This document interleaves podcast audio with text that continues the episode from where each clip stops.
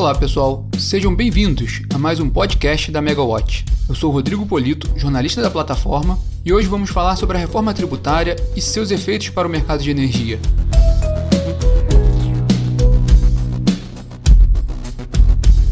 Para tratar do assunto, conversamos com André Edelstein, sócio do Edelstein Advogados, escritório especializado em regulação e tributação de energia.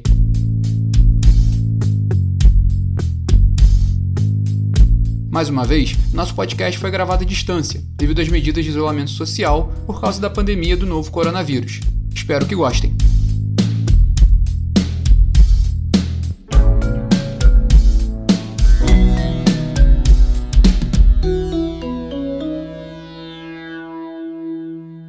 Bom, André, obrigado pela oportunidade de conversar com a gente. Queríamos saber um pouquinho em que pé está a discussão da reforma tributária no Congresso. Oi, Rodrigo, tudo bem? É um prazer estar com você, com a sua audiência. Sou consumidor assíduo aí dos produtos da Megawatt, então é um prazer estar do lado de cá dessa vez. A reforma tributária, ela se iniciou em 2019 com duas propostas de emendas condicionais, as PECs 45 e 110, que vinham tramitando no Congresso Nacional e esse ano fomos surpreendidos por um projeto de lei proposto pelo Poder Executivo, o PL 3887 de 2020, trazendo aí uma parte da reforma tributária aventada pelo governo federal, que é a criação da CBS substituindo o PIS e COFINS. Essa iniciativa do Poder Executivo deu uma chacoalhada num tema que vinha tramitando a passos é, não lentos, mas a passos moderados e com isso teve uma movimentação muito grande nos últimos meses, não só nas articulações políticas, mas também da sociedade como um todo. Foi criada uma comissão mista para se analisar eh, esses projetos entre as duas casas, né, Câmara e Senado, cujo prazo de vigência dessa comissão se encerra agora no dia 10 de dezembro. A gente teve um avanço grande, como coloquei, quando o Poder Executivo trouxe esse PL, mas teve uma suspensão aí, uma diminuída do ritmo dos trabalhos nesse período eleitoral. A gente espera que agora, após o dia 29 de novembro, com a realização do segundo turno, isso venha a ter uma nova movimentação. E ontem mesmo, foi dia 25 de novembro, para quem nos escuta depois, teve manifestações do ministro Paulo Guedes dizendo que esse tema aí voltará à tona depois justamente das eleições. Então vamos aguardar aí os próximos capítulos.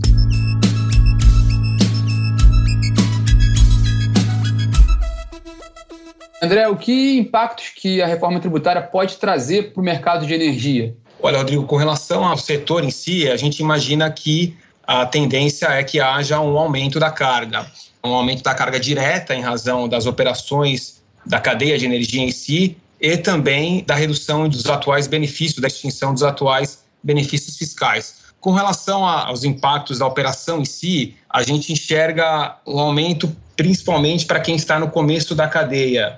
Então, quando a gente fala de geração, fala de transmissão, são setores que têm pouco crédito, têm poucos insumos, então a gente não tem uma perspectiva de utilizar créditos para abater das alíquotas que virão a ser instituídas. Quando a gente fala, por exemplo, de PIS e COFINS, muitos projetos hoje estão estruturados no regime de lucro presumido, cuja carga das operações de PIS e COFINS é de 3,65, somando as duas alíquotas, e a previsão é de um aumento da CBS, né, substituindo PIS e COFINS, um aumento dessa alíquota para 12%, com direito a créditos mas quando a gente está no começo da cadeia, os créditos são muito reduzidos. Então, é inevitável aí que esses agentes vão sofrer um aumento aí na cabeça. Tem aí com relação à CBS também dois outros possíveis impactos que alcança especificamente geradores.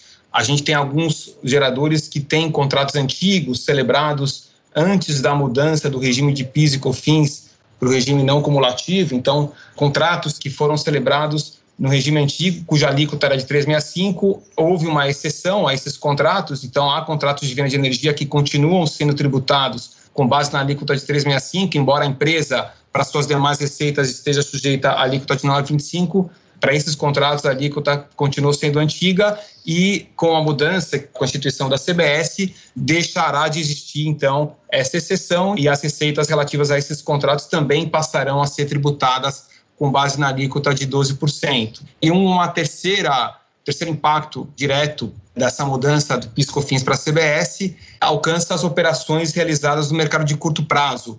Hoje a gente tem um regime especial para essas receitas decorrentes de operações no mercado de curto prazo, em que também se permite, com relação ao PIS e COFINS, que essas receitas sejam tributadas com base na alíquota somada de 365, extinguindo-se o PIS e COFINS e sendo substituído pela CBS, não há previsão de que esse regime especial continue sendo mantido. Então, também essas receitas passariam a ser tributadas com base na alíquota de 12%, o que alcançaria não só geradores que estão no mercado de curto prazo, mas também agentes de comercialização.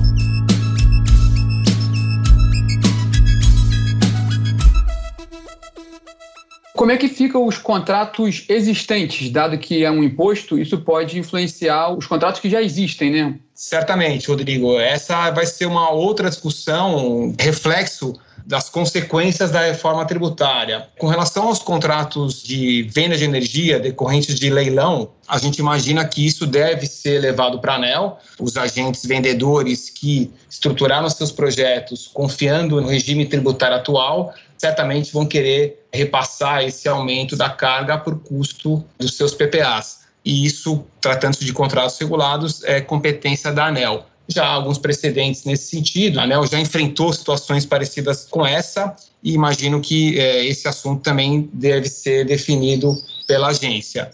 Por outro lado, em relação aos contratos privados, né, os contratos celebrados no ACL, há que se observar aí a regra prevista, a alocação de riscos prevista em cada contrato específico. Aí depende aí da, de como foi feita essa negociação, de como está redigido o contrato, entender se esse risco é do comprador, se é do vendedor, enfim, acho que vai ser uma briga aí ombro a ombro em cada contrato para entender para quem que fica esse risco.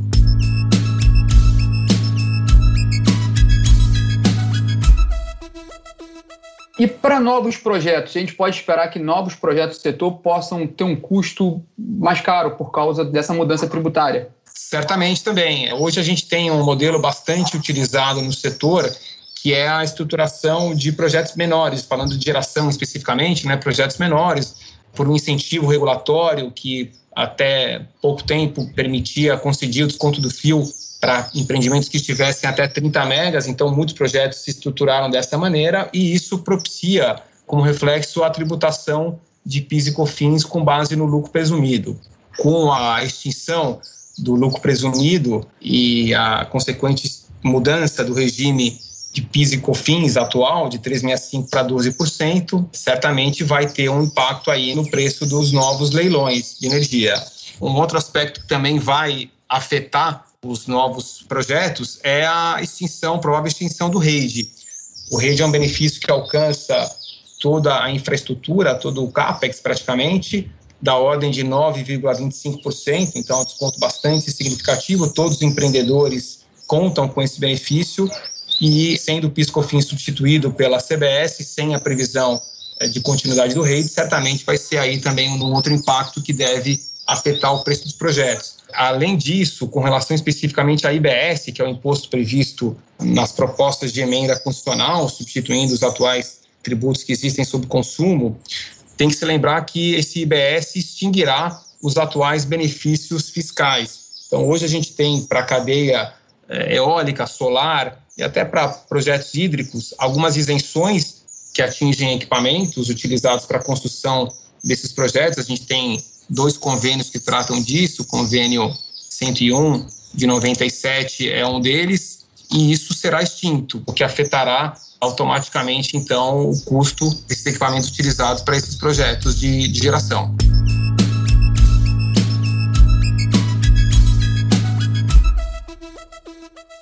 Bom, resumo da ópera, André, assim, uma coisa que o mercado sempre elogiou na reforma tributária é a simplificação por outro lado, a gente vai ter um aumento de tributo para o setor. É isso mesmo. A declaração anunciada da reforma tributária é uma simplificação. E, de fato, hoje o regime é muito complexo. A gente tem uma série de discussões administrativas e judiciais envolvendo a aplicação dos tributos existentes, envolvendo, por exemplo, o que, que é insumo e o que, que não é insumo para efeitos de crédito.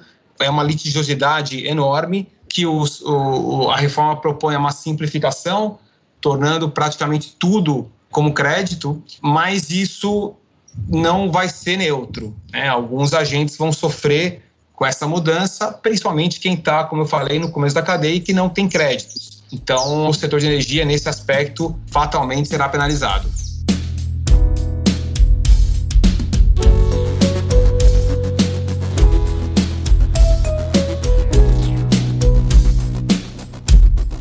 André, obrigado pela oportunidade de explicar um pouquinho para a gente de reforma tributária e dos impactos para o mercado de energia elétrica. Um abraço.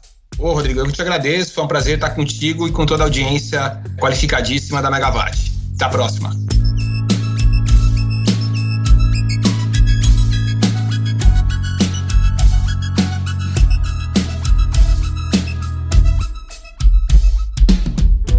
E este foi o nosso podcast desta semana. Até a próxima, pessoal.